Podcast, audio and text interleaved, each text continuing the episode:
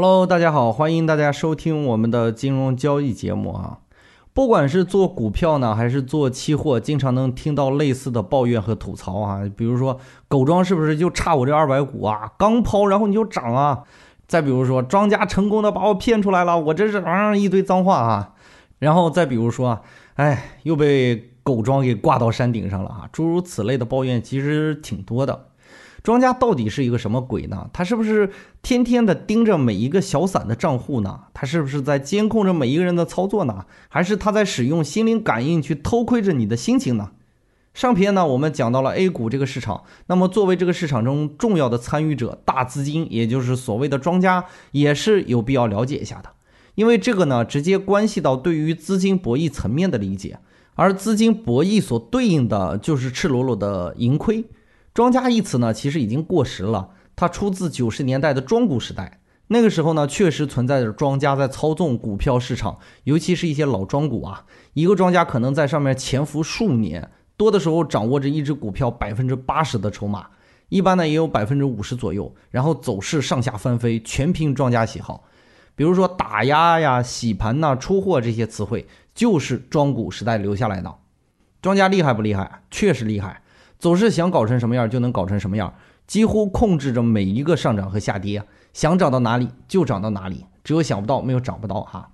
庄家厉害不厉害呢？其实不厉害。当年凡是有点名气的庄家，下场基本就是逃亡、破产、进监狱啊，这三种哈，风光一时，不得善终。现在呢，庄股时代其实已经过去了。首先，现在的监管比之前正规很多了，买入超过一定的比例要出公告，大股东呢不能随意的买卖。大股东如果想进行任何操作，也要提前进行公告。还有就是大数据的监控异常买卖的行为。现在的交易所的大数据已经可以做到短时间以内找出多个交易行为高度一致的账户，哪怕这几个账户是天南海北的，可以说是操控市场比之前的难度不可同日而语了。你要说大资金对市场的影响还在吗？当然还是有的啊，毕竟几百万手进出和几百手进出还是有很大的差别的。温州帮啊，叉叉帮这样的传说也仍然在市场上流传着，而且在一些成交稀少的个股上，仍然能看出被操纵的痕迹。有一些公司也在打着市值管理这样的名头，做着一些见不得光的勾兑哈。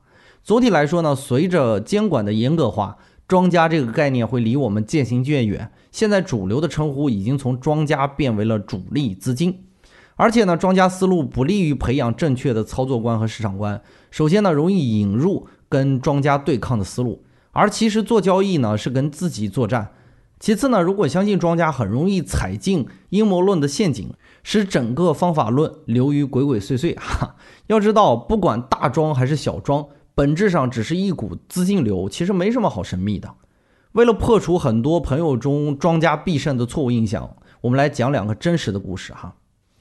其一呢，就是九十年代有一位老人在中国的南海边，而不是这个哈，而是说在电脑前精心的研究庄家的行为模式，经过很长时间的研究和验证呢，真的总结出一套可靠的系统，然后他连连得手，还带着他自己的亲朋好友一起赚钱一起飞。他自称啊，庄家在他的眼里没有任何秘密。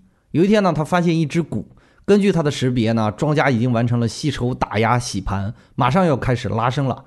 于是呢，他就自己大量买入的同时，还号召亲戚朋友大量买入。结果买入之后，这只股不涨反跌，大家都来问他怎么回事嘛。然后他考虑了良久，还是确定没有问题啊。自己这套方法分析了一下，还是没有问题。那么只有一种可能，那就是庄家还想继续进行洗盘，想把大家都洗出去。那么呢，他的策略就是持股不动。但是呢，股价继续跌，大概跌到了百分之五十。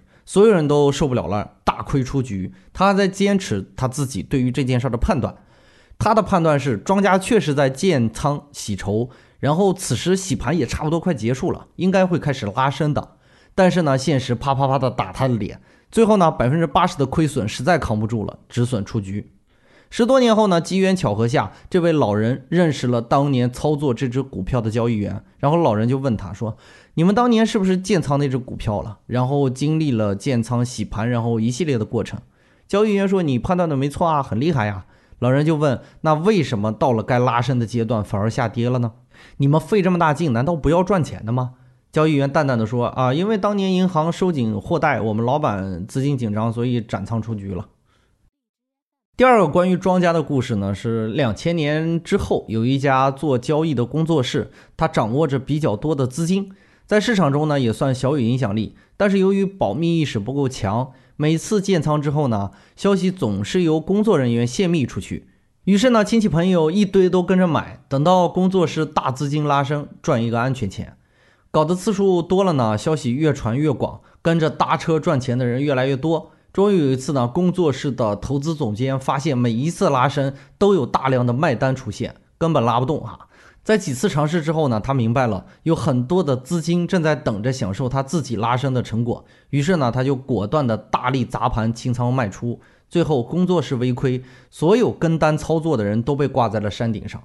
说这两个例子的目的是想告诉大家，庄家或者大资金确实有着比一般散户更强大的实力，但是他们也会遇到种种的问题，也会调整策略，也不是每一次都能赚到钱的。但是呢，他们一般都有一个特点，那就是一旦有必要，止损的特别坚决。所以呢，即使做错，他们也很少伤筋动骨哈。但普通人就不一样了，一套有的人可能会被套好多年。当然，大资金被埋的时候也并不罕见。所以呢，不要迷信已经风光不再的大庄家，也不要迷信大资金哈。大资金有大资金的难处，这个可能我们普通人不太懂吧。你要知道啊，马云曾经也说过，一个月挣个一二十亿是很难受的呀。你理解的啊，有钱人的难处嘛。我们本期的小话题呢，希望大家在评论区留下自己的看法。我们的小话题是：你有没有被庄家或者大资金坑过？哎，请讲出你的故事。好了，我们本期的内容就为大家播讲到这里，感谢大家的收听。更多内容呢，可以关注微信公众号“开号御书房”。感谢交易如人生公众号为我们提供的节目策划，感谢大家宝贵的时间，我们下期再见。